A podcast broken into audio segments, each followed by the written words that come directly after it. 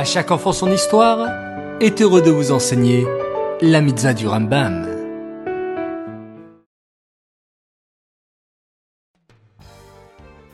Bokertov les enfants, comment allez-vous ce matin?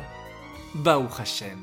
Vous êtes là présents, fidèles à l'étude des mitzvahs du Rambam, et c'est vraiment formidable. Bravo. Aujourd'hui, le 2 Menachem nous avons deux mitzvot à étudier.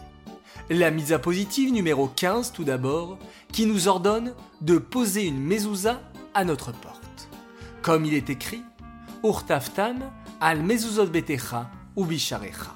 Tu inscriras ces paroles sur les poteaux des portes de ta maison et de tes portails.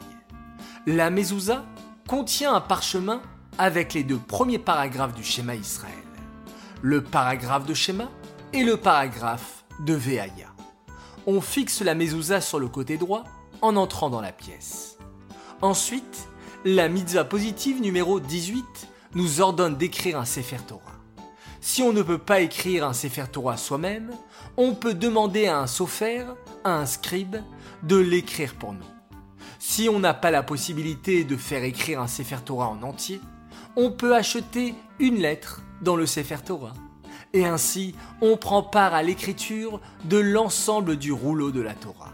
Car s'il ne manque qu'une seule lettre, le Sefer Torah n'est pas valable.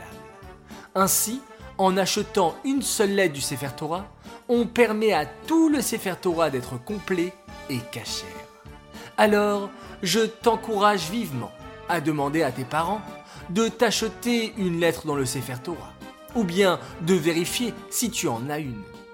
Il y a même des chiffres Torah écrits spécialement pour les enfants, où chaque lettre est achetée par un enfant. Il est souhaitable d'acheter une lettre dans le Sefer Torah à chaque enfant dès sa naissance. Et ainsi, il prend part à l'écriture de l'ensemble du rouleau de la Torah. Ces mitzvot sont dédiés les Louis Nishmat, Gabriel Abat Moshe, Aléa Shalom.